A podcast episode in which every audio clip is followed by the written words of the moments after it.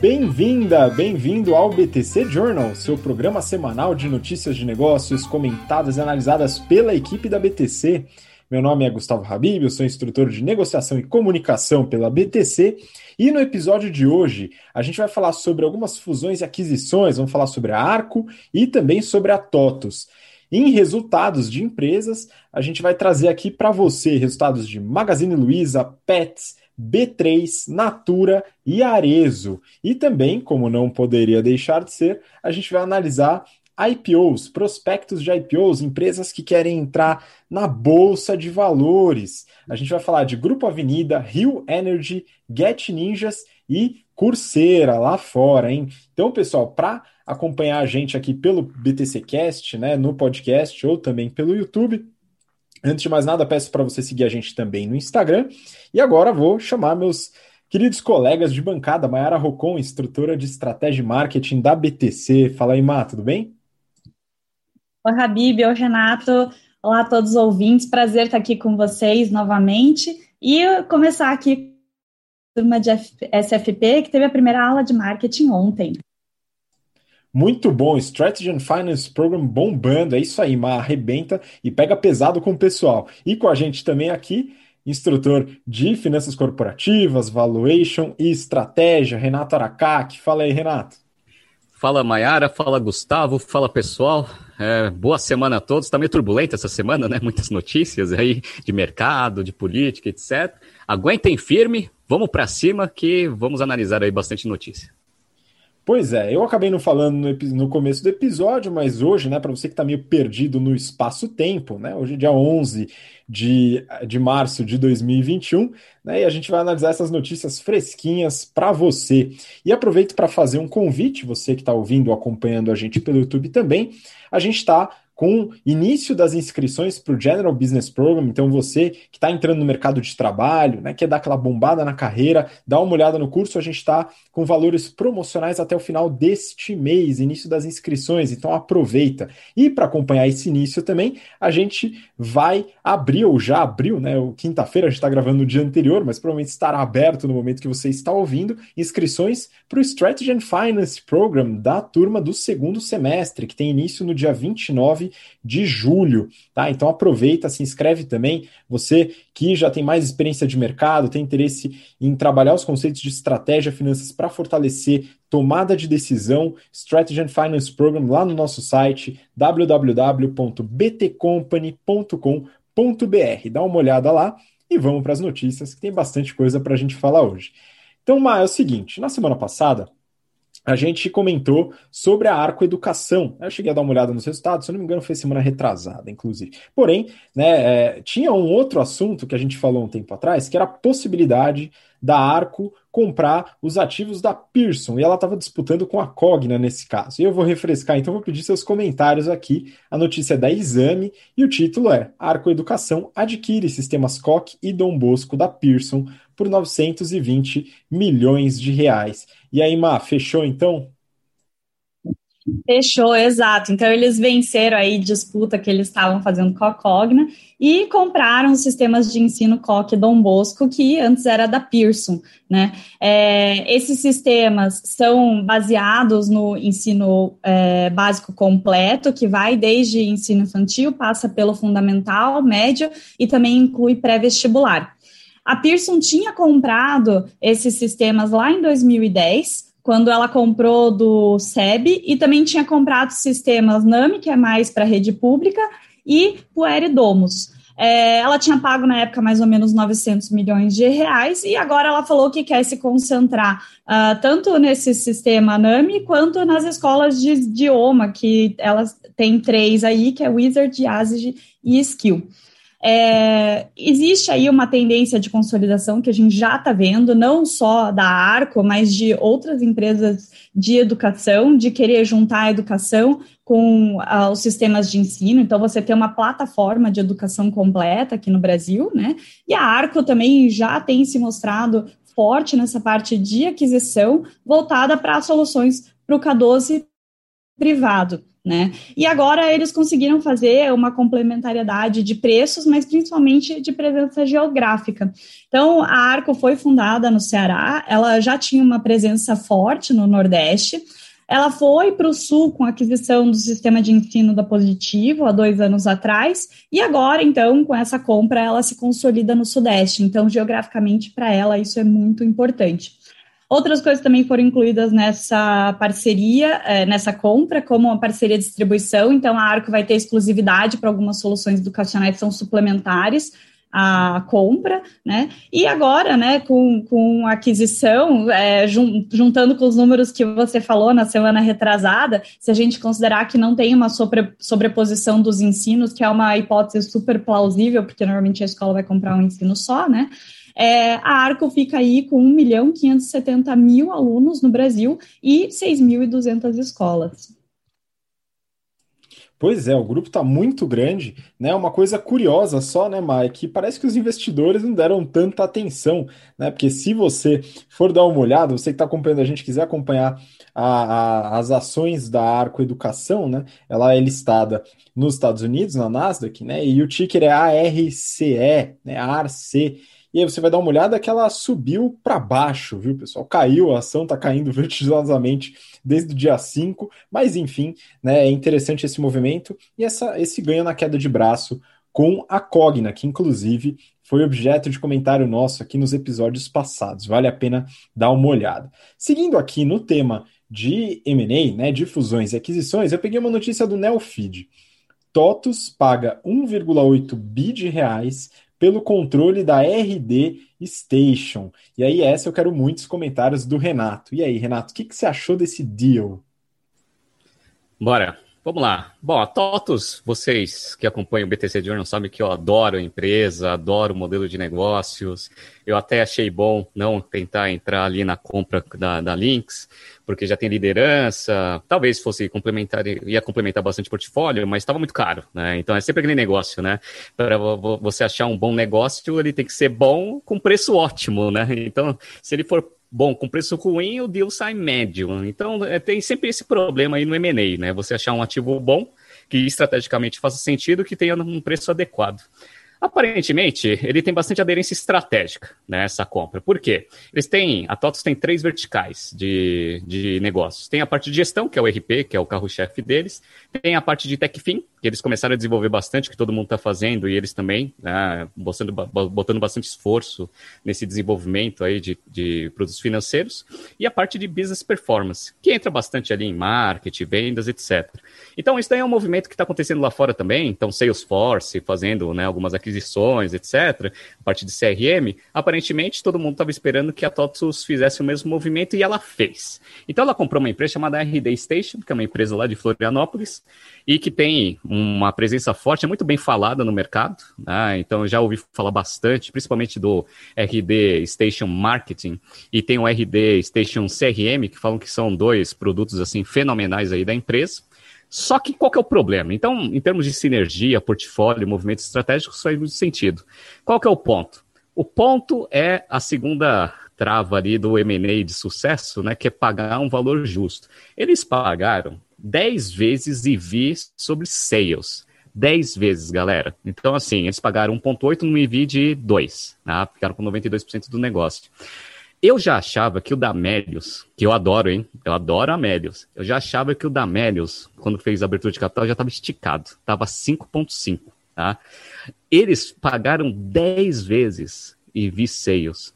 Então, o que acontece? Ou tem muita sinergia aí, mas tem sinergia pra caramba para você conseguir justificar esse negócio, ou todo possível, ou toda possível sinergia já foi pago logo na aquisição. Então, o que, que vai sobrar para o acionista, né, depois disso? Não sobra nada, né? Então, assim, eu, uma coisa que eu não gostei dessa transação foi o valor. Achei o valor muito esticado para uma empresa de capital fechado, que está crescendo. Vai, eles pagaram EV sales de 10 vezes de uma receita projetada para esse ano, tá? Então, eles estão projetando que a empresa vai ter uns 200 e poucos milhões ali de, de receita, então estou pagando por um EV projetado. Então, assim, espero ah, muito fortemente que a integração seja ótima, que a Rothschild, que era a, assessora aqui da TOTS, tenha feito as contas direitinho de sinergia, que pode ter sido muito mais do que essas 10 vezes para conseguir justificar isso para o acionista. A princípio, todo mundo tomou um susto, a bolsa, atualmente estamos na quarta-feira aqui, a bolsa, vários business aí estão subindo, a TOTS está despencando, assim como a Arco. Então, eu acho que a minha análise está sendo acompanhada aí por uma parte dos acionistas da TOTS. Vamos ver. Estrategicamente faz sentido, mas eu achei que pagou caro pra caramba. Pois é, né? É importante notar que não é todo o preço que vale a pena quando a estratégia faz sentido. É muito importante realizar uma análise estratégica do que, que seria um valor justo ou um valor máximo a ser colocado. O pessoal que está tendo aula de negociação agora entendeu bem esse conceito, o conceito do reservation price, e uma forma interessante aqui nesse caso é justamente fazer um modelo para entender qual que seria o custo, na verdade, o ganho de valor com a sinergia. Eu espero que eles tenham feito isso, mas é, parece bastante exagerado, né? Vamos ver também as premissas do modelo, né, Renato? Isso daí é fundamental. Né? Mas Não, é... e sabe uma coisa, e sabe uma coisa, o Habib, que, que é interessante? A gente acabou de ter a aula de valuation lá da Strategy Finance Program, né? E aí eu falei muito sobre valuation por múltiplo. E aí tem múltiplo operacional e tem múltiplo de transação. Múltiplo de transação, geralmente, ele é um pouco mais esticado, porque tem que negociar controle, né? Aquele negócio de negociação que você é mestre aí, né? Nessa, nessa área aí da, da administração. E aí parece que eles colocaram a local web aí para fazer a, a, o leilão aí, né, do negócio. Ó, oh, a local web tá querendo, né? Vou vender para local web, etc e tal. Então, em termos de negociação, a RD é, Station foi muito bem assessorado, muito bem assessorado. Aí foi a TOTO lá que caiu nesse, nessa negociação, pagou caro pra caramba. Mas é interessante. Então, tanto na parte de negociação, quanto na parte de múltiplos aí, que estão minimamente justificados aí com essa transação recente aí da TOTO. Pois é, acho que vale a pena né, mandar os parabéns aí ao pessoal, a equipe de negociadores da RD Station, que de fato foram bastante convincentes. Muito bom. Bom, vamos para o próximo bloco, pessoal. Próximo bloco a gente vai falar agora de resultados, tá? E estratégias também, que estão sempre sincronizados, né? Vamos lá, esse daqui eu peguei do Neofeed e o título é Frederico Trajano avisa, o Magalu compete com Rappi iFood e até com o Google. Mas é o seguinte, eu quero entender um pouco melhor dessa visão do CEO da Magazine Luiza, o Fred Trajano, e também trazer um pouquinho dos resultados aí que foram divulgados. Então, vamos lá. Ótimo, né? Então, a Magazine Luiza divulgou os resultados do quarto TRI, consequentemente do ano passado também, e falou desse futuro das aquisições com as prioridades da empresa. Por que será, né? O futuro das aquisições era tão importante? Nesse um ano e pouquinho, né? Desde janeiro de 2020, Magazine Luiza já comprou 11 empresas, desde delivery de comida até né, delivery de, de online de supermercado, é, até publicidade digital e fintech. E a gente comentou várias delas aqui, né? Se não todas, né, Habib? Não lembro se foram todas. Mas bem, eles querem agora escalar esses vários mercados que eles entraram e definiram seis mercados prioridades para eles. Então, supermercados, delivery de restaurante, moda e beleza, retail tech, fintech e publicidade digital. Né? É, eles falaram que são mercados grandes no Brasil, que não são bem explorados na parte online e eles conseguem integrar isso com o modelo de plataforma deles e é, ter alguma vantagem nessa escalada, né? Lembrando que hoje o Magazine Luiza tem 80 milhões de clientes, sendo 30 milhões de usuários no aplicativo deles, né? Mas vamos lá, né? De onde que ele tirou isso? Até perguntaram para ele quem que é concorrente agora de vocês, né? E eles, ele falou assim, ó, na China o Alibaba compete com muita gente, né? Nos Estados Unidos, a Amazon compete também com quase todo mundo. E é mais ou menos aí que a gente vai né, ver a concorrência. Vai ser uma concorrência bem abrangente mesmo, com todos esses segmentos que a gente quer entrar, né? Então, começando aqui com o supermercado. Com a compra da VIP Commerce, que foi a última agora que a gente comentou, né? Eles querem agora criar um marketplace para supermercados, sendo que hoje vendem a parte de alimentos, mas é operado só por eles. Então, eles querem aumentar isso por marketplace. Dentro de delivery de restaurante, eles tinham comprado a Equifome, eles querem integrar esse né, aplicativo no super aplicativo deles, do Magazine Luiza, é, e eles acham que eles conseguem, em pouco tempo, ser o segundo em delivery de restaurante, porque com essa integração no ecossistema deles, eles seriam melhores e mais rápidos, né? É, dentro de fintech, eles tinham adquirido a Hub Fintech, então, de repente, eles tinham ali 4 milhões de contas digitais, vários cartões pré-pagos, né? E agora eles querem integrar isso com os ativos de pagamentos que eles já têm. Então, Magalu Pay, é, que já tem é, 2,7 milhões de contas digitais, e também as opções dentro do Luiza Cred. E em publicidade, que é onde eles falaram que eles devem competir com o Google, né? É, eles é, tinham comprado o Canaltech e a Inloco Media, e agora a intenção é vender publicidade na plataforma deles mesmo, como a B2W e a Amazon já fazem, né? Então, vários focos aí, que significa que você não tem muito foco, né? Mas bem, vamos para o resultado aqui. O resultado foi sensacional. Então, no quarto TRI agora de 2020, as vendas to totais aumentaram 66% para quase 15 bilhões de reais. E as vendas online seguem aceleradas. Desses 15 bilhões, 9,5 bi foram as vendas online, representando aí 64% desse total, com um crescimento de 120% versus o mesmo TRI do ano passado. Com esse crescimento, eles alcançaram o segundo lugar no mercado brasileiro online, com 25% de share. Agora eles só estão atrás do Mercado Livre, sendo que no terceiro TRI do ano passado eles já tinham passado a B2W, né? Então foi realmente muito crescimento e ganho de duas posições preciosas aí só no segundo semestre do ano passado.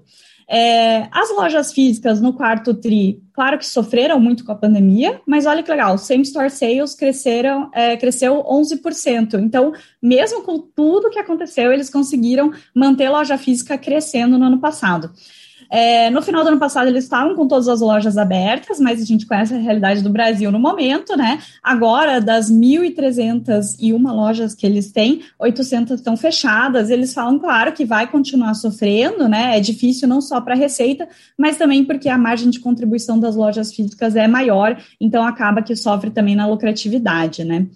É, a receita líquida, para terminar aqui, do quarto TRI foi 58% maior, chegando a 10 bilhões de reais. O EBITDA meio que ficou de lado, cresceu só 1%, chegando a 505 milhões. E o lucro líquido ajustado ficou em 232 milhões, com um crescimento de 40%.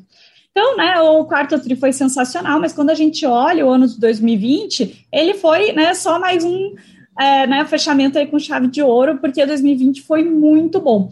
Dos quatro é, trimestres de 2020, é, eles respondem pelos é, cinco, estão ali no top cinco resultados da, melhores da companhia. Se a gente pegar os últimos cinco semestres, que inclui o quarto semestre de 2019, foram cinco melhores resultados que o Magazine Luiza teve na história. Então, assim, é muito crescimento mesmo que eles estão tendo. É, as vendas totais em 2020 foram de 43 bilhões de reais, com um crescimento de 60%. A receita líquida foi de 29 bilhões de reais, com 47% de crescimento. Tem essa diferença grande de 43 para 29 bi, porque no marketplace eles ganham um FII da transação, né? Então conta ali dentro das vendas totais, mas não conta para receita líquida. O EBITDA ficou em um bilhão e meio, teve aí uma quedinha de 14%, muito penalizado porque o SGN aumentou 50% de 2019 para 2020, e eles tiveram também uma maior provisão de inadimplência nos empréstimos.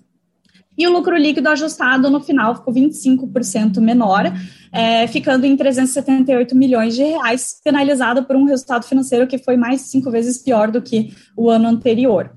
Mas bem, resumindo, foi um resultado muito bom, principalmente pelo fato do same store sales ter ficado é, em crescimento de double digit, mesmo com pandemia e loja fechando e abrindo e com restrições. Eles mostraram que eles tiveram um e-commerce extremamente sólido, crescimento super sólido, ainda acelerado, é, provavelmente com as lojas abrindo de novo, seja em 2021 ou 2022, não sabemos como vai ser quando vai chegar o nosso normal, né? Mas provavelmente eles vão continuar com e-commerce bom. É, e vão crescer muito receita de loja, né? E talvez até por esse ponto que eles falaram de rentabilidade de loja física ser melhor, eles voltem a ter um EBITDA, lucro líquido ajustado melhor também, né? A única coisa que eu aponto como problema aí é a falta de foco, né? Então eles estão abrindo muitas frentes, algumas que são complementares, então a parte de pagamentos faz todo sentido, né? Eles são muito bons nessa parte de financiamento mesmo. É, mas é, algumas frentes que eles estão abrindo não são muito complementares ao que eles fazem hoje, né? E aí eles têm que pensar, pô, onde que a gente é bom, onde que a gente vai focar mesmo, porque olhando seis mercados diferentes, isso não vai ser foco, isso pode trazer algum problema para a empresa depois. Pois é, talvez a Magazine Luiza tenha criado um conceito novo, hein, Mayara? O foco difuso, espetacular. Mas o resultado foi muito interessante, e aqui é um ponto interessante para você que eventualmente não, não acompanha a gente há muito tempo, ou que não tenha realizado os cursos.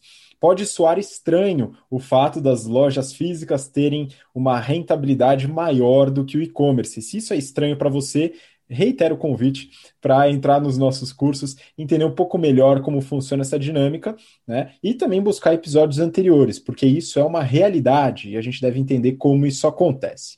Muito bom. Vamos seguir para a próxima notícia.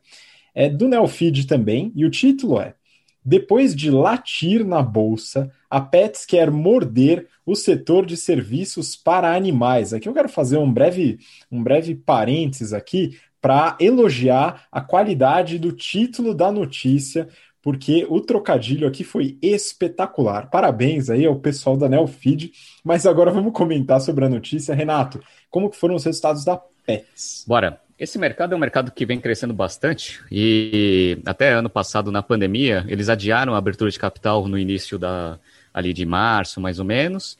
E aí viram que o mercado retomou e conseguiram fazer a abertura de capital mesmo no segundo semestre e encheram o caixa aí de, né, de dinheiro. E agora vão ter que buscar aí aquisições para fazer bom uso desse negócio. Como é um é considerado como essencial, esse negócio ficou aberto, então não teve lá o, os fechamentos como tiveram lojas de moda, etc e tal. Então isso foi bom. E, e também houve um aumento grande, um aumento né, de número de pessoas buscando pets para fazerem companhia, né? Porque você fica mais tempo em casa, etc. e tal. Então isso traz um, potencial de receita futuro interessante. Então é uma empresa que foi, foi bem ano passado e que tem uma perspectiva boa para frente. Tanto é que foi a tese da abertura de capital e saiu muito bem. Então vamos lá. Quais foram os resultados aí da empresa em 2020? Eles tiveram um crescimento de receita de receita bruta de 46,6%, a margem bruta, e eles fazem margem bruta em relação à receita bruta, então eu vou falar do jeito que eles divulgaram aqui, tá? É 40,6 contra 40,9, ou seja, se manteve relativamente constante. E eles falaram que mesmo com o aumento gradativo ali da, da do e-commerce, a margem bruta não caiu. Né? Como o Gustavo falou, a gente ensina isso, né? Quando você migra a receita de um ponto físico para um ponto digital, uma das coisas que acontece geralmente é a margem bruta cair. Então eles falaram que mesmo né, transferindo boa parte da receita e crescendo a representatividade do e-commerce, a margem bruta se manteve quase constante. Legal. Tiveram uma margem EBITDA de 9,4 contra 9,9 e um lucro líquido ali de 74 milhões, que deu uma margem líquida de 4,3 acima dos 3,2 que eles tiveram em 2019. Então foi uma empresa que cresceu 46% a sua receita. Em números de lojas físicas, eles aumentaram, fecharam o ano com 133 lojas físicas, fizeram uma expansão, seguraram nos dois trimestres do meio do ano e aí aceleraram isso no final. Mas a grande aposta deles sempre foi é, a parte do e-commerce. Então o e-commerce ele tinha uma penetração, uma representatividade de 10%, com a entrada da pandemia, essa representatividade já foi para 25%. Então, um quarto da receita deles já é digital. Ou né, digital puro, ou digital omni, né, que você pode comprar e pegar na loja, ou sai da loja e vai para o consumidor final. Então, é interessante que mostra que a empresa está trabalhando bem essa infra né, de tecnologia, conseguindo integrar essa estratégia omnichannel. É uma empresa que eu estou é, analisando bem aí, para ver como que essa estratégia omnichannel ela vai se é, vai resultar em resultados financeiros. Bom, o grosso de receita deles é produto. Tá? Então, 15, é, 95% da receita deles é venda de produtos e só 5% é a parte de serviço. E a notícia fala que o CEO ele divulgou que uma das avenidas de crescimento deles, né, além de explorar ainda mais o digital, é fazer o crescimento na parte de serviços. Hoje eles já têm 10 hospitais e fazem. E tem 114 centros veterinários. E aí eles vão tentar agregar outros tipos de serviços aí para PET para tentar aumentar essa representatividade. Vamos ver né, como que vai acontecer. A venda de produtos cresceu 51% ano passado e serviços caiu 6%. Né, até por causa de mobilidade, etc e tal, com as coisas voltando ao normal, eventualmente, né, esse, essa representatividade de serviços pode crescer. Uma coisa que eles colocaram como bom resultado também eles tinham 53,7% da venda de produtos dele, alimento, ração, etc. E eles falam que é muito comoditizado. E aí o que aconteceu? Eles conseguiram migrar um pouco de receita para aqueles itens, né? Coleira, casinha, etc., que tem margem mais alta. Então a representatividade de alimento de 2019, que era 53,7, caiu para 52. E aí os outros que eu contei para vocês foi para 48%. Então eles falam que se eles conseguirem, né, ir mudando esse, essa composição de receita, consequentemente eles conseguem ter ali margens mais altas para o futuro. Então é uma empresa que está muito bem estruturada, está crescendo bastante, gerou bastante caixa aí na, nas atividades operacionais, 116 milhões contra 70 em, em 2019, um aumento de 66% na geração de caixa operacional e está com caixa gordo, 443 milhões de caixa. Vamos ver né, quais são os próximos movimentos aí da Pets para continuar nesse ritmo de crescimento acelerado. Muito bom, né? Obrigado até pela lembrança, né? Que eu havia falado rentabilidade na questão do e-commerce, mas lucratividade seria o conceito correto. De qualquer forma, muito interessante analisar essa mudança e a estratégia aqui sim, talvez a gente veja algum foco aí, um pouco mais concentrado, né? No caso da estratégia da Pets, continuaremos acompanhando né, os seus resultados e também do mercado como um todo. Né? A gente falou da Pet Love também alguns episódios passados, então para você que quer saber um pouco mais do mercado, volta lá e dá uma olhada que é uma empresa bem interessante. Bom, vamos seguir, pessoal. Próxima notícia, eu peguei da B3, né? Peguei, desculpa, da Forbes, né? Falando sobre a B3. Enfim, tá parecido ali, né, pessoal? Mas B3 tem lucro bilionário no quarto TRI, com onda de IPOs e escalada de ações. E aí, Renato, é, é, uma dúvida que eu tenho, né? Eu acho que você vai ajudar a esclarecer dando uma olhada nos resultados. O título falou que o lucro bilionário aqui, enfim, talvez tenha dado a entender que se deve à onda de IPO. Será que é isso mesmo? Enfim, vamos entender um pouco melhor do resultado da B3? Exatamente. Né? Isso daí foi uma solicitação de um aluno lá da, é, do, dos cursos que a gente está ministrando, e eu tive que explicar isso, né? Eu falei assim, olha, na verdade a abertura de capital, de fato, ele não representa muito da receita da, da B3.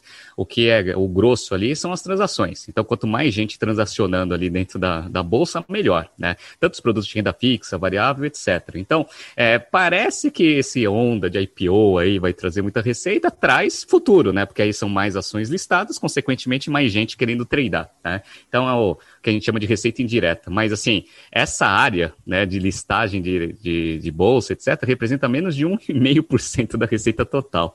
Como que a bolsa funciona? Então, só relembrando o histórico, né, a bolsa é a fusão ali de três grandes bolsas, né, a Bovespa, a BMF e a CETIP. Então, ele trade praticamente todos os produtos financeiros que existem, e eles têm ali é, quatro grandes unidades de negócio, que são as quatro linhas de receita que eles têm. Listado, que, é, que representa 69,1% da receita deles, que é toda a parte de, de produtos para ações, então trade, tudo, tudo que tiver relacionado a ações entra no listado. Tem o que a gente chama de balcão, que é mais focado ali em renda fixa, que representa 11% da receita total. Tem a parte de infraestrutura de financiamento, que não, que são aqueles produtos que são registrados na bolsa, e ele dá toda essa infra para o mercado financeiro, 4,6%. E tecnologia, dados e serviços representa 12%. Então, essa é a composição de receita da bolsa. A bolsa nada mais é do que um grande sistema aí, né, um fornecedor de infraestrutura para o mercado, né, para conseguir facilitar toda essa parte de ações, mercado de ações, mercado de capitais de uma forma geral. Então, eu falo que ele, ele junta duas coisas que eu adoro né, num, num business. Primeiro, que ele é um business de sistema. Então, é aquele negócio né, de despesa baixa, margens altas, alta recorrência. Essa é a primeira coisa. Segunda coisa é que a B3 é um monopólio, né? não tem concorrente no mercado. Então, além de ser um business ótimo, é um monopólio Olha, que fantástico, né? Por isso que eu adoro esse negócio, eu, compração da Bovespa desde a época que ela era Bovespa, né? Que ela fez a abertura de capital lá em 2008, se eu não me engano, 2007, 2008. Beleza, vamos lá. Então, ó, como que foi o resultado deles? O mercado de capitais ele ficou muito desenvolvido, até porque taxas de juros ficaram muito baixas, e aí muita gente entrou na bolsa no passado. Então, isso daí que foi uma grande alavanca aí de crescimento né, da, da receita da, da, da B3. A B3 ela teve uma, um aumento de receita de 42%, em relação ao mesmo período de 2019, 8,3 bilhões de reais. A margem EBITDA deles é 78% e a margem líquida é de 49%. O negócio gerou 6 bilhões de caixa operacional. Então, o negócio, como ele tem um nível de capex relativamente baixo, e uma geração de caixa absurdamente alta, o que, que vocês acham que acontece com quem tem ação da B3, né? A, ação, a B3 é uma boa pagadora de proventos, tá? tanto em juros sobre capital próprio, quanto na parte de dividendos. Então ele mostra que ele teve um lucro bilionário aí no quarto trimestre, e o ano como um todo ele foi muito bom. Então é, é um business que eu gosto, né? Eu também sou muito suspeito para falar, gosto bastante desse tipo de negócio, mas não, né, porque eu gosto efetivamente, por causa dessas razões estratégicas que eu estou contando para vocês. Então, belo ano para a Bovespa, vamos ver se ela consegue continuar com esse ritmo de crescimento aí para 2021. Muito bom. E aí, responde algumas perguntas que a, as pessoas às vezes me fazem, viu, Renato? Day trade dá dinheiro? Dá muito dinheiro, né? Dá dinheiro para B3, dá dinheiro para o Renato, que é acionista da B3 e não faz day trade. Né? Enfim, então é um ponto curioso, mas é muito interessante analisar também esse mercado. É um mercado que é monopolista, né? então tem um monopólio e ainda assim tem uma alta barreira de entrada. Né? Então isso também é analisado lá nas aulas de estratégia que vocês ministram de forma maestral. Bom, vamos seguir. Posso então. só, posso só complementar uma informação? É, é, muito rápido, né? Só para. Né, e aí, é, é, é, números mesmo. Ano passado foi um ano muito bom para IPO. Então, ano passado a gente teve 28 IPOs e 25 follow-ons. Contra 2019. Sabe como que foi em 2019? 2019 foram só 5 IPOs e 37 follow-ons. Olha que interessante, né? Então, ano passado foi o ano dos IPOs. E, a princípio, como a gente está vendo aí nesse começo de ano, parece que 2021 tem um potencial para conseguir bater esse recorde aí de 2020. Pois é, né? Juros baixos e seus milagres. Vamos continuar acompanhando. Muito bom. Vamos para a próxima notícia. Essa daqui eu quero os comentários da nossa especialista em bens de consumo. Peguei uma notícia da Forbes e o título é Natura e Co. Eu espero que fale assim agora, né, pessoal da Natura? Tem lucro líquido de 175 milhões de reais no quarto tri e atinge expectativas de mercado. Então, Má, vamos lá, seus comentários em relação aos resultados da Natura. Exato, né? Então, 2020 como um todo não foi sensacional, né? A gente já vai ver, mas o quarto tri trouxe a expectativa um pouco mais para cima. Então, o mercado ficou ali no zero a zero, né? Foi mais ou menos o que eles estavam esperando. É, então, vou falar primeiro do quarto tri. Então, eles conseguiram aumentar a receita em 24% para 12 bilhões de reais. Uh, só que eles também tiveram um aumento dos COGs em 24%, né? E aí, com destaque aí para incremento de 80% nas vendas online, sendo que a Exop, por exemplo, teve 30% da receita pelas lojas online. É, e as lojas das consultoras Natura, que são mais de um milhão de lojas online que a Natura tem, é, cresceram 60% em vendas. E a Natura, né, como marca ali isolada, teve 82% no total de crescimento de vendas pelo digital. Então, eles conseguiram aí é, né, recuperar o que estava perdendo com venda direta presencial e trouxeram para venda direta online. Até nesse último quarto TRI, a marca Natura ganhou quatro pontos de share é, no Brasil, que é um ganho enorme, assim, por um trimestre, né? Uh, o EBITDA do trimestre fechou em 1,25 bilhão de reais, com um crescimento de 21%, e eles conseguiram reverter o prejuízo que eles tiveram no quarto TRI de 19 em 100%. Então, eles tiveram um prejuízo de 176 milhões de reais, e agora, no quarto TRI de 20, eles tiveram um lucro líquido de 176 milhões de reais positivo, né, ficando em mais ou menos 1,5%. É, eles também fecharam o ano com um caixa de 8,3 bi, então um caixa muito bom. É, e eles conseguiram acelerar muito a é, desalavancagem deles. Então, eles começaram o ano de 2020, lá no primeiro TRI, com 3,93 vezes EBITDA e terminaram com dívida líquida 0,97 vezes EBITDA agora no quarto TRI. Então, foi um esforço bem grande que eles fizeram e, mesmo assim, conseguiram consolidar um caixa legal no final do ano. Como que ficou 2020, né? Então, o quarto tri veio para dar um upzinho, mas não conseguiu fechar um ano super legal para eles. Então, a receita líquida cresceu 12% para 37 bilhões de reais. É, com um realce aqui pelas marcas que eu vou fazer em local currency, que no caso deles é reais, né? Então, a Natura, que é responsável por 30% da receita líquida, cresceu 9%. A Avon, que é metade da receita líquida deles, cresceu 3%. The Body Shop, que é 15%, cresceu 32%, principalmente pelas vendas diretas e e-commerce. E a ESOP, que é só 5%, cresceu 50% de receita líquida, principalmente puxado por Ásia e pelas vendas online. Apesar deles terem tido uma queda no same store sale de 4% pelo fechamento das lojas na Europa, principalmente. É, e aí, no final, o EBITDA deles de 2020 caiu 2,5% para 3,5 bilhões de reais. Só que no fim do ano, né, como consolidado de ano, eles tiveram um prejuízo líquido de 664 milhões. Infelizmente, porque no ano anterior eles tinham tido lucro de 173 milhões, né, em 2019.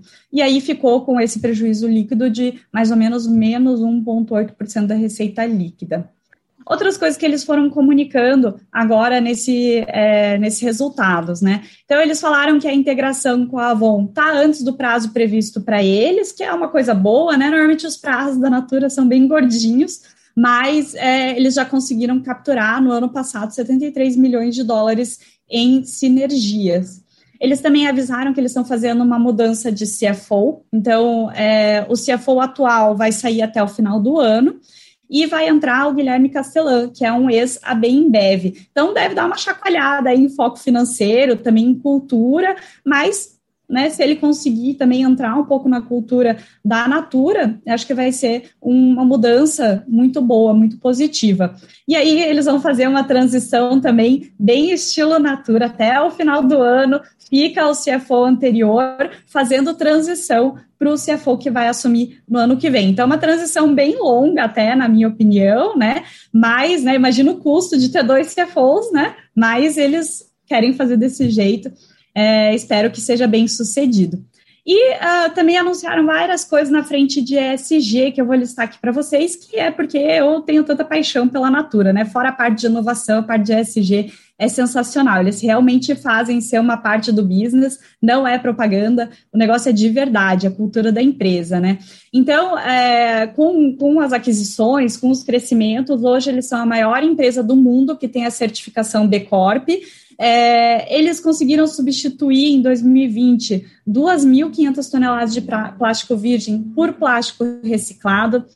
Eles investiram, principalmente por causa da quarentena também, né, 500 milhões de reais em causas que eles é, é, classificam como relevantes, né? Então, combate à Covid está entre elas, mas eles também fizeram investimentos em apoio às mulheres, acesso e repartição de benefícios com as comunidades que eles atendem, que eles têm como fornecedores.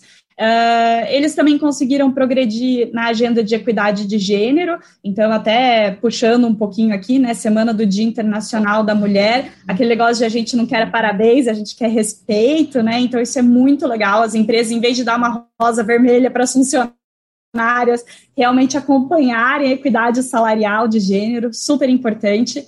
É, e eles é, já tinham anunciado uma agenda de é, net zero de emissões até 2030, estão evoluindo nisso, e o legal aqui é que não é só da marca Natura, é também das aquisições que eles fizeram. Então, beleza, compramos uma empresa que não é exatamente como a gente imagina o SG, mas a gente está colocando elas no plano aqui. Então foi, né, que nem eu comentei no começo, foi um resultado ok, não foi ruim, mas também foi mais ou menos o esperado pelo mercado. Espero que esse quarto TRI dê um, um up aí para continuar é, produzindo lucro nos próximos TRIs.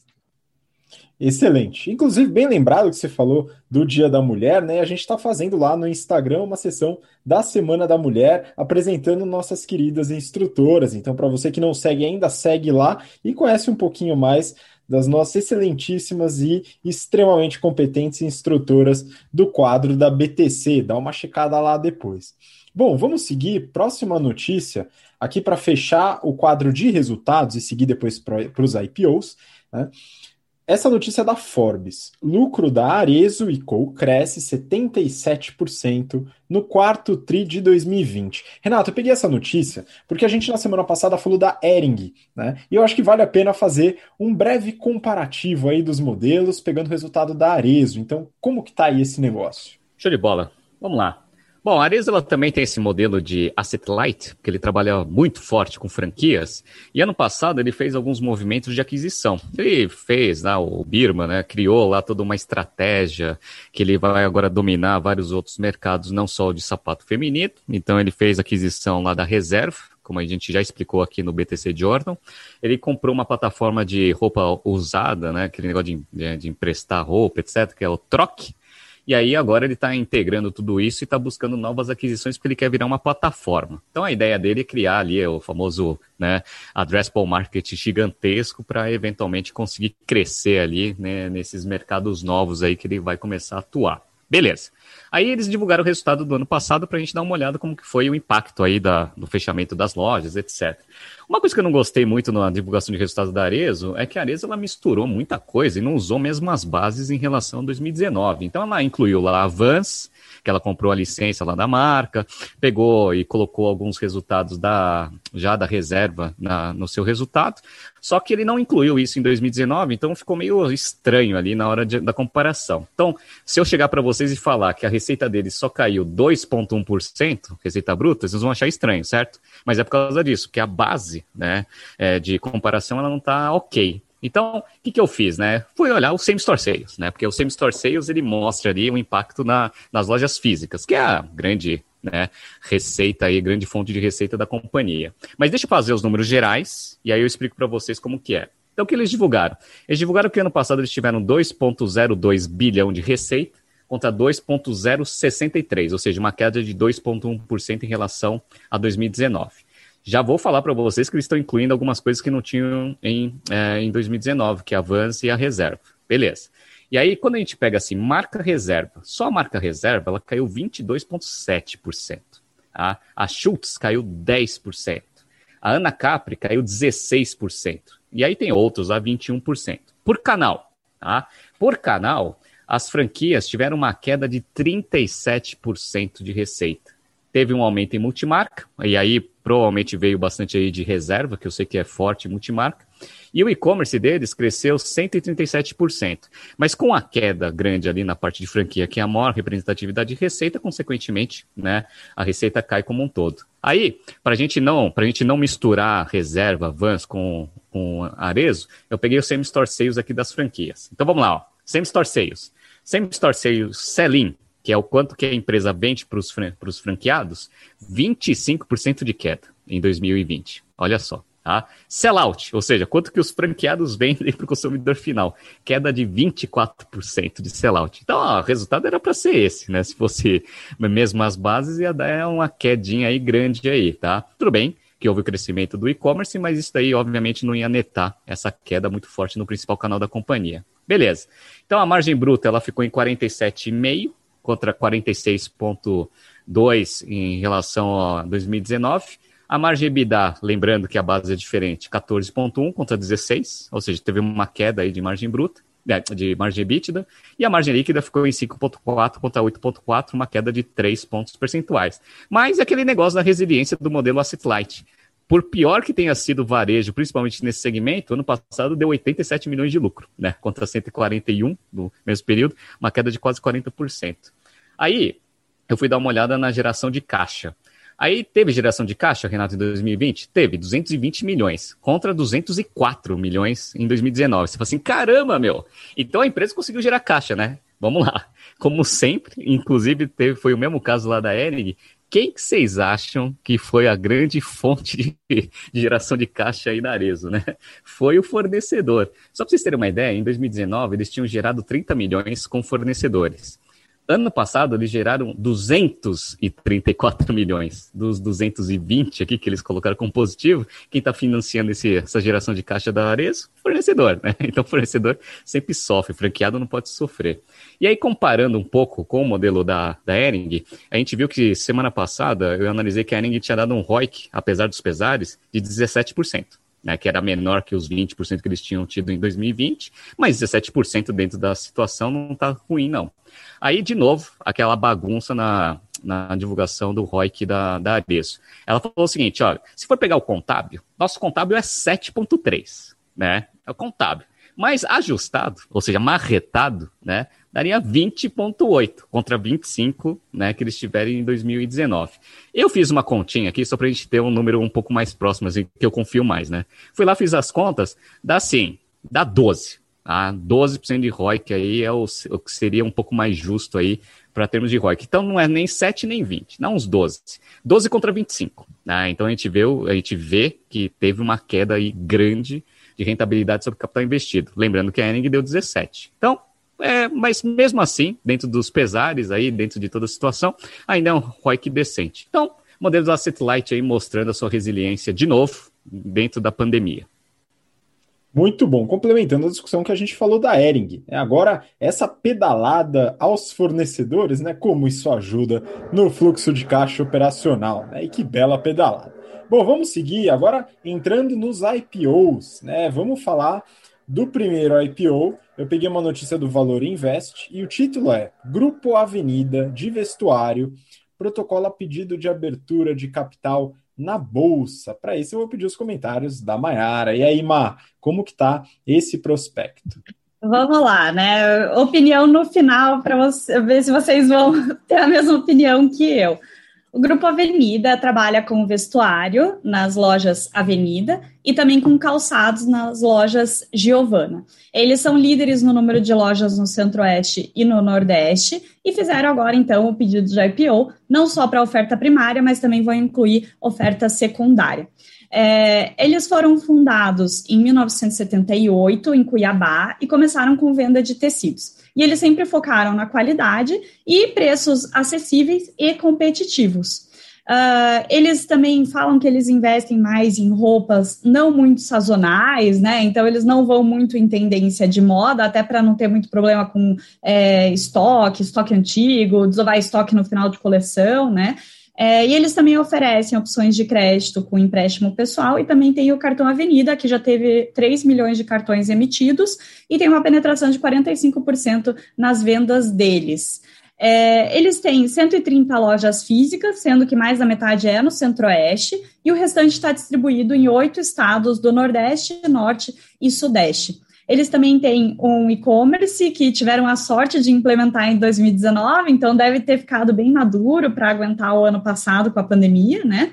É, e no portfólio deles, eles têm roupa, calçado, cama, mesa e banho e acessórios para telefonia. Atendem todos os públicos, então masculino, feminino e infantil, e são focados em classes C, D e E. É, em 2020, eles tiveram uma receita operacional de 641 milhões de reais, com uma queda de 5% versus 2019. O EBITDA ajustado deles também caiu, caiu 39% para 80 milhões, é, representando uma margem de mais ou menos 12,5%. E eles acabaram tendo um prejuízo líquido em 2020 de 51 milhões de reais provavelmente também muito causado pela pandemia, né? Porque em 2019 eles tinham tido lucro de 25 milhões. É, a dívida líquida deles também está bem alta, né, fechou 2020 em 161 milhões, em 2019 era mais ou menos a mesma coisa, 164 milhões, e aí vou pegar aqui é, 2019, porque eles tiveram lucro, né, o índice de endividamento deles estava de 6,5 vezes o EBITDA, então bem alto. Então, imagino que eles devem estar com pressa aí para diminuir o endividamento, os sócios também, é, que o fundador ainda tem uma grande participação, deve estar querendo sair do business logo, não devem estar vendo um, uma grande melhora agora, no curto prazo, em 2021, talvez nem no médio prazo, por causa da pandemia, sem certeza que a gente está passando.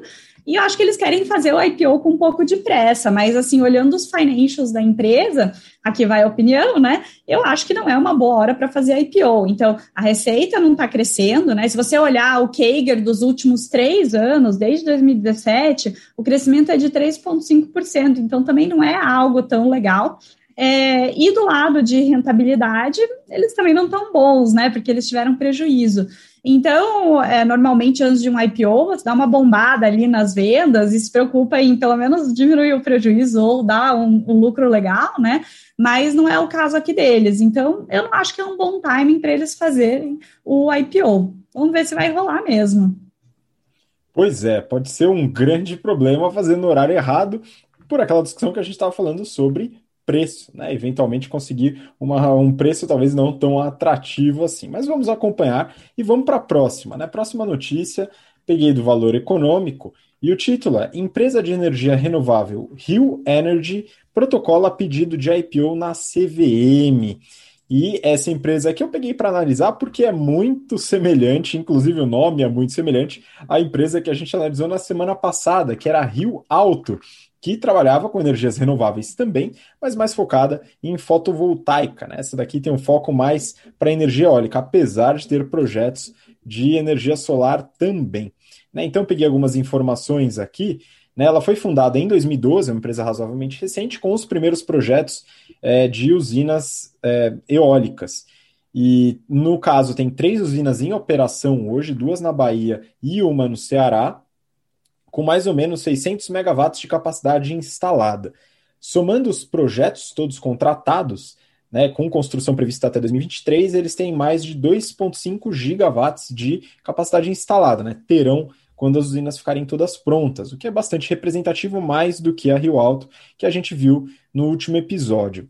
Falando um pouco do mercado de energia, pessoal, é interessante, né? Eles colocam. É, é, na semana passada eu falei um pouco do mercado de energia que estava no prospecto da Rio Alto, que falava sobre a representatividade de energia solar e um pouco da eólica também. A eólica hoje é, representa é, pouco mais de 9%, se eu, se eu bem me lembro da, da semana passada, da energia total gerada e a, e a solar cerca de 1,5%. Né?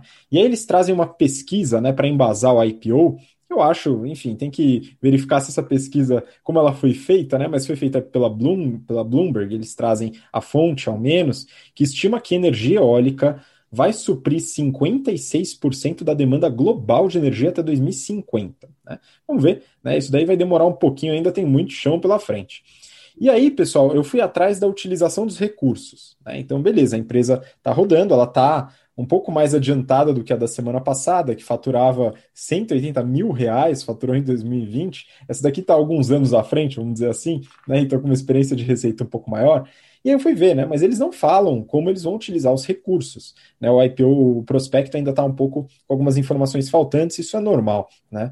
Mas eles colocam um ponto que eu achei curioso. Né? Eles falaram que enquanto eles não definirem, eles vão alocar isso em produtos financeiros da estratégia deles. Né? Enfim, vamos ver o que eles vão fazer, né? Mas Aí eu comecei a entender, né? Por que então fazer o IPO, né? Se eles não colocaram isso, eu fui atrás dos números para ver se eu conseguia alguma justificativa. Então vamos lá. Receita operacional líquida, eles tiveram uma receita em 2020 de 367 milhões de reais, um aumento de 2% em relação a 2019.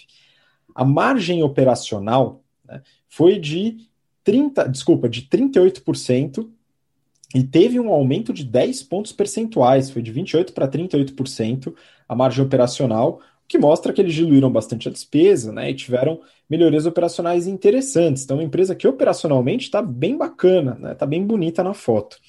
Aí eu fui ver resultado financeiro, pessoal. Aí é complicado. O resultado financeiro foi de menos 211, quase, milhões de reais. Né? Isso daqui, então, só de despesa financeira, um espetáculo. Né? É, por quê? Porque eles têm muita dívida. Né? Eles têm de dívida bruta mais de 2 bi de reais, né? Dívida bruta, dentre BNDES, Banco do Nordeste, uh, é, debentures que, que eles emitiram, é uma dívida muito alta para o nível de receita. Né? Então, nem faria aqui é, a alavancagem que a Mayara comentou né, de dívida, dívida, rica, dívida líquida sobre EBITDA. Né? Ficaria até triste de fazer essa análise. Mas é importante entender né, o que, que acontece. Só para terminar, lucro líquido tiveram prejuízo com esse resultado financeiro né, de 84 milhões de reais é, de prejuízo. Né? Melhorou um pouco em relação a 2019, que tinha sido 160 milhões de prejuízo. Então eles têm um alto prejuízo acumulado e essa dívida exorbitante. Né? Aí, bom, caixa, gera caixa. A geração de caixa operacional foi de 174 milhões. Né? Então, é uma empresa que está muito bem operacionalmente, né? já está bem adiantada em relação a Rio Alto, que é a que a gente falou na semana passada, para não confundir essa é Rio Energy, beleza? E é, a estrutura de dívida, ela tá bastante forte, né? Tá bem complicado, né? Eu não dei uma olhada com detalhe nos covenants, né? Nos, na, na, nas, nas regras ali de dívidas para eventuais cobranças e diminuição do prazo de pagamento, mas boa parte está no longo prazo, hoje pelo menos, e eu imagino, dada essa situação que os números me falam, né, pelo menos na minha interpretação, é que muito possivelmente esse IPO serve para dar uma limpada aí nesse negócio, porque essa dívida está bastante alta. Né? Então é importante dar uma amenizada aqui para que essa operação que é é, que, que, é positiva, né, com uma margem operacional é, positiva, que ela faça se acontecer também no lucro líquido e possa dar resultados aos acionistas. Né? Então, é uma empresa que está alguns anos à frente da empresa analisada na semana passada. Se você não viu, então dá uma olhada para ver como que é o início da operação de energias renováveis, né? Aqui está um pouquinho mais para frente, um pouquinho mais no tempo de fazer um IPO de fato, mas com uma dívida que está bastante alta. Vamos entender se os investidores vão considerar isso na hora de investir. Né? É bom acompanhar. Bom, vamos seguir então. Próxima notícia. É, eu peguei aqui uma notícia também do valor, e essa é uma empresa que algumas pessoas aí devem conhecer muito bem. É valor econômico, plataforma de oferta de serviços Get Ninjas, protocola pedido de IPO. Renato, e aí, como está o prospecto da Get Ninjas? Legal. Eu tive contato a primeira vez com Get Ninjas em 2012, se não me engano. E tinha um fundo Venture Capital que eu tinha um pouco de contato lá, eles tinham acabado de fazer um investimento neles. Então eles fundaram, foram fundados em 2011 e aí foram recebendo bastante investimento de fundos Venture Capital, até que no começo desse ano ele recebeu 40 milhões daquele R6 Capital, ah, que foi acho que a última a última aporte de capital de uma VC antes da tentativa de abertura de capital. É um negócio que basicamente é um marketplace onde você consegue contratar serviços aí aleatórios, né? Então, assim, a maior parte deles é reparo. Então, ah, putz, eu preciso de um pedreiro, por exemplo. Aí você entra lá no Get Ninjas, aí tem um monte de pedreiro cadastrado que eventualmente pode oferecer os serviços para você. Aí tem toda aquela inteligência, né, de recomendação, de né, índice de satisfação, etc., que é como todo marketplace cria valor no negócio. E aí a, a oferta com a demanda, ela se conecta e a, a, plataforma ganha um FII da transação. Basicamente é isso. Tem, tem um dinheiro lá que eles falam que eles usam moeda virtual, mas é, é isso, tá? Não precisa complicar muito não a explicação. Então, ó, 41% da demanda de serviços é, solicitados na plataforma são pequenos reparos. 24% assistência técnica e serviços de casa, 8%. E aí depois tem um monte de outras coisas que eles fazem. Eles fazem aula, saúde, carro, um monte de coisa, né? Enfim, eles falaram que eles têm duas avenidas de crescimento. Né? Uma que é saúde e outra que é tech. É, assim, saúde hoje representa 4% da demanda. Então ninguém vai falar assim, ah, putz, eu preciso de alguma coisa aí para me ajudar a fazer exercício, etc., né? Que são coisas para o bem-estar, né? É, eu vou procurar no Get Ninjas, né? Acho que não é conhecido por causa disso, né? E também tem o outro que é tech, que é aqueles pequenos serviços, estilo Fiverr. Sabe o Fiverr que a gente analisou? Acho que foi até a Mayara que analisou a abertura de capital deles, que é você conseguir pegar um, um determinado serviço e terceirizar isso para alguém né, fazer. Né? Então, ah, quero fazer um logo novo, né? Aí você manda lá para o Fiverr, eventualmente também vai ter ali fornecedores de, desse tipo de serviço dentro da plataforma.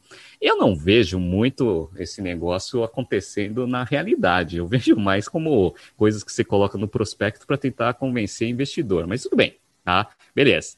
Então, aí tem o outro lado da, do business de plataforma, que são as, uh, os profissionais cadastrados, 33% são pedreiros para fazer toda a parte de reforma, e serviços domésticos, 20%.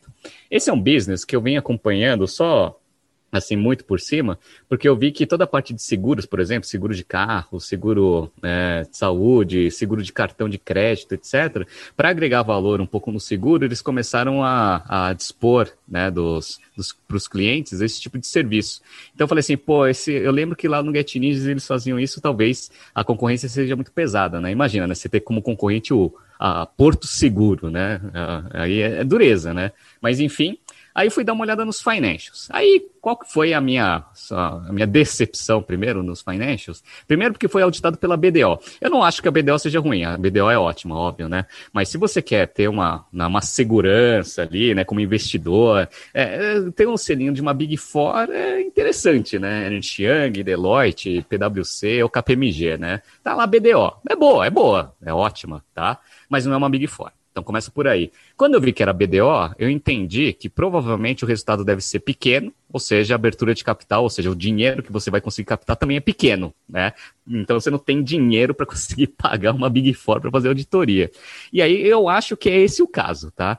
Eu peguei aqui a receita deles em 2020. A receita de 2020 deles foi de 41,8 milhões. 41,8 milhões. Aí, se a gente for pegar lá, né, a TOTUS lá, que pagou 10 vezes Ibiceios, né, aí que, que, seja um negócio de, sei lá, 400 milhões. 400 milhões, aí, putz, já, Big Four já é uma graninha. E a gente viu todos os custos da abertura de capital. Para você abrir capital ali, você não paga menos de uns 30, 40 milhões, né? E aí você, só os custos da abertura de capital ser mais de 10% do, do valor do negócio não faz muito sentido, né? Então, assim, eu não sei direito qual que é o valuation que eles vão querer ter nesse negócio negócio. Mas enfim, vamos lá. 41 milhões, 41,8 milhões, crescimento de 86% em relação a 2019. Margem bruta deles é alta pra caramba, 92%, porque é só custo de, de infra, basicamente, tecnológica, né? Um business de plataforma, legal, tá? Só que o negócio dá prejuízo. Então, o negócio dá, dá uma margem líquida negativa de 2,2 contra 13,6 em 2019. Então, eles estão chegando ali próximo do que a gente chama de break-even, tá? lucro líquido zero.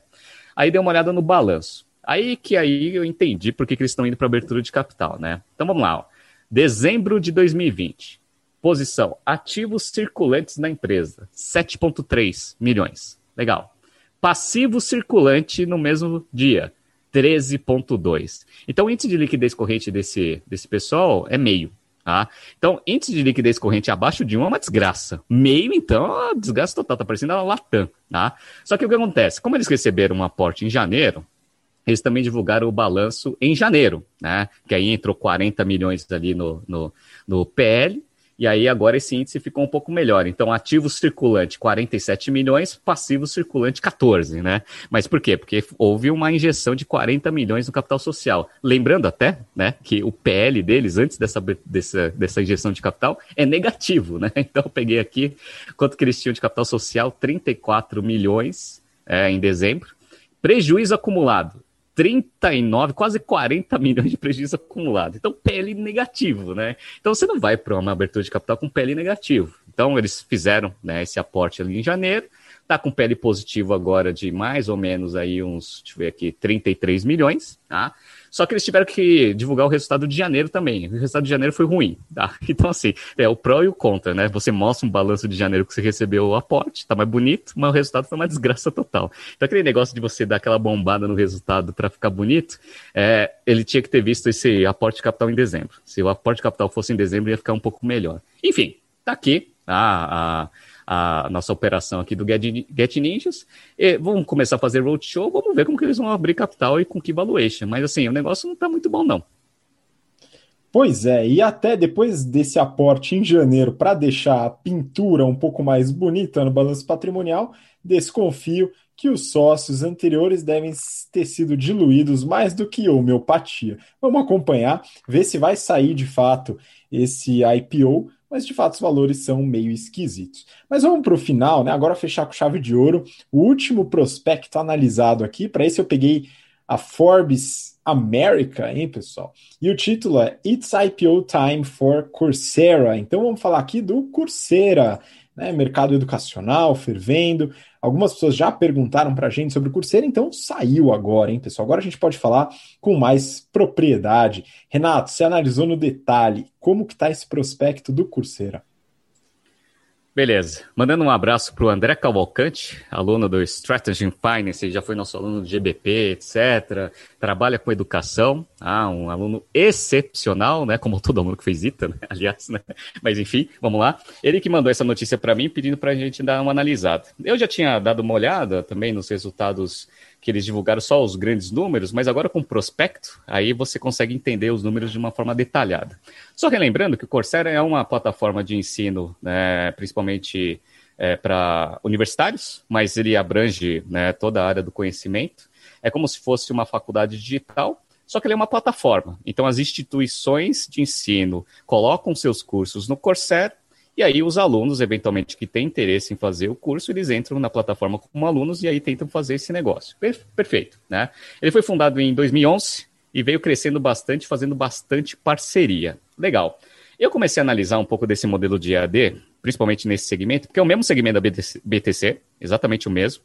E quando eu trabalhava num fundo, eu recebi informações ali para investimento em uma plataforma similar, que é concorrente lá nos Estados Unidos. Aí eu dei uma olhada, era um negócio horroroso, assim, né? Tipo, a, o prejuízo era metade da receita deles, né? Então era um negócio que não dava muito dinheiro, porque tinha muito problema para você conseguir trazer o aluno e fazer ele pagar primeira coisa. E uma vez que você traz o aluno e faz ele pagar, ele precisaria ter uma recorrência mínima ali de outros cursos para conseguir né, fazer o lifetime value, né, né, pelo menos ser um pouco maior do que o CAC. Beleza, né? Então eu olhei isso, vi que nesse segmento era muito difícil, tanto é que a BTC nunca entrou nesse segmento de cabeça sem uma estratégia bem definida. Ah, aliás, pessoal, só abrindo um parênteses, né? A gente já tem uma plataforma aberta, né? Que é a Talent LMS, que tem um curso que chama Business Fundamentals, entrem lá, tá? E agora a gente está migrando essa plataforma, então vamos trabalhar em paralelo, mais ou menos, né? É, por algum tempo, uma outra plataforma também que a gente vai fazer outros cursos também em AD para vocês. E aí vocês podem ver na comodidade da casa de vocês, mas com a metodologia da BTC. Beleza, fecha o parênteses, né, do, do famoso cross-sell aqui, né, beleza? Então, que que é, como que está o, o, o, Coursera, né? O Coursera, ele tem 77 é, alunos cadastrados, eu sou um, por exemplo, né? Eu gosto, adoro o negócio. É, tem mais de 150 universidades parceiras, que eles fazem parceria para fazer conteúdo exclusivo. Renato, mas só, tem... uma, só uma breve Oi. interrupção. Você falou 77, hein, meu? Tem mais que isso. O quê? Uh, 77 o quê? 77 alunos cadastrados. 77 milhões, desculpa, tá? Só, só, errei por vezes um milhão aí. desculpa. 77 milhões de alunos cadastrados 150 universidades parceiras, que eles consideram como educators, e tem algumas instituições que contratam o serviço aí do Coursera. Beleza, né? Esse é o ecossistema aí desse negócio. Então, eles têm, eles têm três linhas de receita bem definidas. A primeira, que são os cursos abertos. Então, as pessoas físicas indo lá e pagando pelo curso. Esse é o primeiro. Segundo, as empresas. As empresas contratam o Coursera para ser uma plataforma de EAD interno. Legal. Beleza. Então você não precisa ter o seu, seu Learning Management System, você terceiriza isso para o Coursera. E tem uma terceira linha que eles estão vendendo é, diplomas. Então você faz o curso, se você quiser um diploma né, da universidade parceira, você paga um adicional lá. Beleza. Como essa, essa parte de diploma ele basicamente é uma receita adicional, ele tem custo praticamente zero, porque você já tem o custo do, do curso do, da universidade. Então, eles têm margem bruta nessa linha de receita 100%. Pelo menos é do jeito que eles contabilizam aqui, tá? Então, só para a gente explicar mais ou menos como que é o negócio. Perfeito. Como que foram os resultados de 2020? O resultado de 2020 foi ótimo, óbvio, porque no mundo inteiro o pessoal ficou em casa, vamos estudar, pelo menos, né? Legal. Então eles tiveram uma receita de 293 milhões de dólares, um crescimento de 59% em relação a 2019. Então 2020 foi 294 ali mais ou menos contra 184, crescimento expressivo por linha de receita. Onde que cresceu aí, né? Então, o B2B, que é o curso aberto, cresceu 66%, empresa cresceu 24%, e a parte de degree é, aumentou 10%. Legal, perfeito. Qual que é a margem bruta dessas linhas de receita? Como eu falei para vocês, né, os cursos abertos têm 55% de margem bruta, os cursos in company é 70%, e os degrees que são os diplomas, 100% de margem bruta. Então, a margem bruta combinada ali dá 63%. A gente fala assim, pô, Renato, negócio é bom, né? Beleza. É aí que vem o problema. Qual que é o problema? O racional parece que você tem um, você tem um trabalho de fazer o curso, colocar na plataforma e depois você não tem mais despesa, né? Pois é, é que nesse segmento, quando você não tem um curso específico, uma certificação, e é mais para conhecimento da própria pessoa, ela não consegue ver diretamente, né, qual que vai ser o benefício dela fazer um curso e pagar por ele. Primeira coisa, né? Então eles dependem muito de marketing. Então, para você trazer aluno para fazer o curso e pagar, você depende muito de verbas de publicidade. Então, só para vocês terem uma ideia, o ROI deles, e aí como que eu calculei esse ROI? Receita dividido por toda a despesa de sales e marketing, tá? O ROI deles foi de 3.2 em 2019 que é baixo. Tá? Então, um ROI bom ali, porque dá mais ou menos ali um 31% de representatividade da receita. Tá? Um ROI de 3 pontos alguma coisa. Beleza. Aí você fala assim, em 2019 foi ruim, imagina em 2020. 2020 o ROI foi de 2,7. Cara, 2,7. Aqui, né, e a gente, né, no nosso segmento interno aqui na BTC, a gente gosta de ROI de 5, 6, 7 ali, dependendo do, do, do nível de maturidade do produto. Se você trabalha com ROI de 2, quer dizer o quê? Que você gasta muito dinheiro para você conseguir trazer um cliente. Então, seu CAC é alto. Tá? CAC alto com baixa recorrência, LTV sobre CAC muito ruim. Então, esse negócio é um negócio que depende muito de investimento em marketing. E aí, o que acontece? Esse investimento em marketing total traz a empresa para prejuízo. Então, a empresa ela não é lucrativa. Ah, ela teve um prejuízo aqui de mais ou menos, deixa eu pegar aqui, aqui, ó, ela teve um prejuízo de 67 milhões de dólares em 2020, contra uma receita de 223, né? Tá? E, e esse prejuízo era de 46,7 em 2019. Então, está aumentando o prejuízo. E eu peguei o balanço para saber o seguinte: será que esse negócio já deu lucro? Porque pelo modelo de negócio, analisando, parece que nunca deu lucro, né? E aí eu peguei o balanço patrimonial e qual foi a minha falta de surpresa em ver, né? que o prejuízo acumulado desse negócio é de 343 milhões de dólares. Então, eles queimaram 343 milhões de dólares na história deles inteira. Legal, né? Aí eles receberam um pequeno aporte, igualzinho o Get né? Receberam um pequeno aporte ali no, no, no nos 45 do segundo tempo para melhorar um pouco do PL, fazer o PL ser positivo, né? O PL era negativo em 221 milhões de dólares, foi para positivo 240 por causa desse pequeno aporte. E agora eles estão tentando ir para abertura de capital. Então, assim, vai, vai conseguir fazer abertura de capital? Esse daqui é um business que vai precisar convencer bem a galera que você consegue otimizar esses investimentos em marketing e aumentar o lifetime velho do, dos alunos para conseguir fechar a conta. Caso contrário, esse negócio de AD para o nosso segmento é muito difícil. Pois é, não há segredo, né, pessoal? Isso é importante. Vira e mexe, algumas pessoas vêm conversar com a gente na ideia de falar, falar que é fundamental mudar o modelo de negócio e ir completamente para AD como curseira. Bom, eu não sei, mas é, é enfim, vamos esperar para ver o que, que vai acontecer no futuro, mas já são 10 anos de curseira, né, com esse resultado. Quando que vai atingir um break-even? Quando que o negócio escalável vai dar retorno? Será que vai dar retorno? Então, uma coisa que a gente vai acompanhar ao longo do tempo. Bom, essa foi a última notícia do BTC Journal de hoje. Então, Renato, muito obrigado pela participação. Muito obrigado, Mayara. Muito obrigado, Gustavo. Semana que vem a gente tem alguns lançamentos para divulgar. Não percam o BTC Journal da semana que vem. Grande abraço. Valeu e Mayara, muito obrigado também. Obrigada, Rabi. Obrigada, Renato. Obrigado a todo mundo aí por ter ouvido. Um abraço. Até semana que vem. Valeu, pessoal. Obrigado você por acompanhar a gente, pela paciência, pelo interesse. E então temos encontro marcado. Semana que vem, BTC Journal. A gente se fala em breve. Um abraço. Tchau, tchau. Até lá.